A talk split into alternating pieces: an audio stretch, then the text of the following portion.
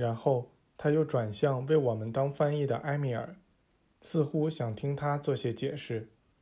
埃米尔阐释道：“刚才用来疗愈盲女的那股力量，也可以用来获取自己所需的一切。”看得出，那位大喇嘛还是迷惑不解。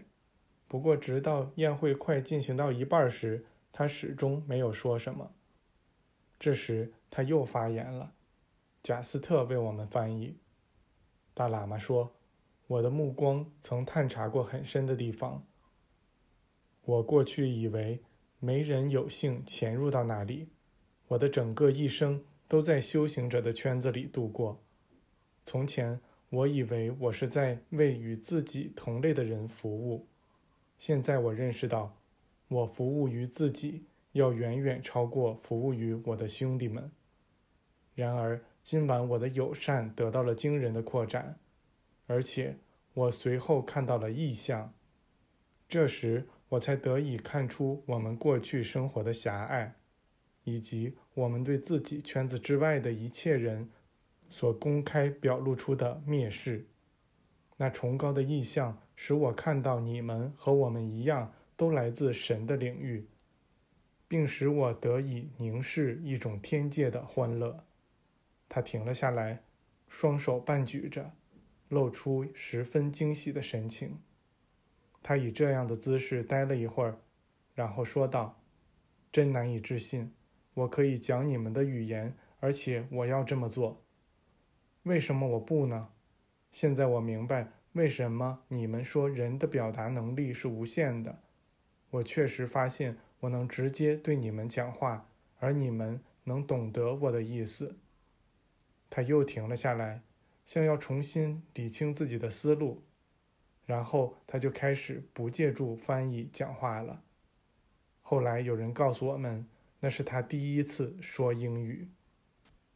他继续说道：“能用你们的语言直接对你们讲话，真是太好了。这使我看事物的视野更加开阔了。我再也不能理解人们怎么能把他人看作是敌人。”在我看来，我们显然都属于同一个家庭，都来自同一个源头，也都服务于同一个事业。这表明每个人都有自己的位置。假如有一位兄弟的想法与我们的不同，难道我们就要置他于死地吗？我懂得，我们没有权利去干涉别人，因为一切干涉都只会延迟我们自身的成长。并会使我们与世界隔绝开来，让我们的房屋倒塌在自己头上。我现在看到的不是一个有限的种族，而是整个宇宙。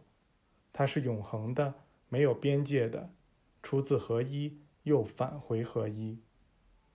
我看见你们的耶稣和我们的佛陀以同样的光取得了胜利，他们的生命。应该与其他加入这光的人的生命一同融入合一之中。我开始看到那个汇合点了，这清澈如水晶的光将它的光芒倾泻在我身上。当一些人以王族身份被培养起来时，他们就再也无法将其兄弟视为平等的人了。他们想自己当国王。而让其他人保持被奴役的地位。那小女孩为什么把她的双手放在那个诚实、善良的女人紧闭的双眼上？因为她看得比我们更深刻，而我本该比她知晓的更多才对。她表现出了一种你们所说的强大的爱，正是这种爱促使耶稣与佛陀联合了起来。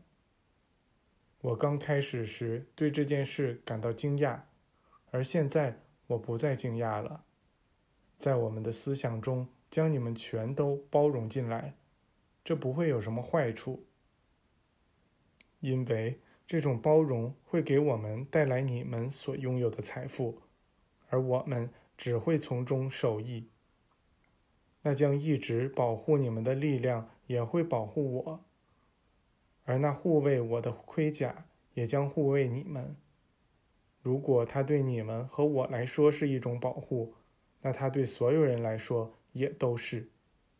那些界限已经消失了，这才是天国里的实相啊！我明白了，为什么你们说这个世界是上帝的世界，远近各处都属于他。如果我们同时看到近处和远处，那他们对我们来说就都是一样的。我们过去生活在自己的小天地里，看不到自己周围那宽广的宇宙正准备来帮助我们。只要我们允许他这么做。要想到上帝就在我们周围，也在一切的周围。我明白了为什么那位神圣的兄弟说：“门会为任何准备好迎接上帝的人而大大敞开。”这意思是说，人不应只用耳朵去听，而应成为他宣称自己所示的。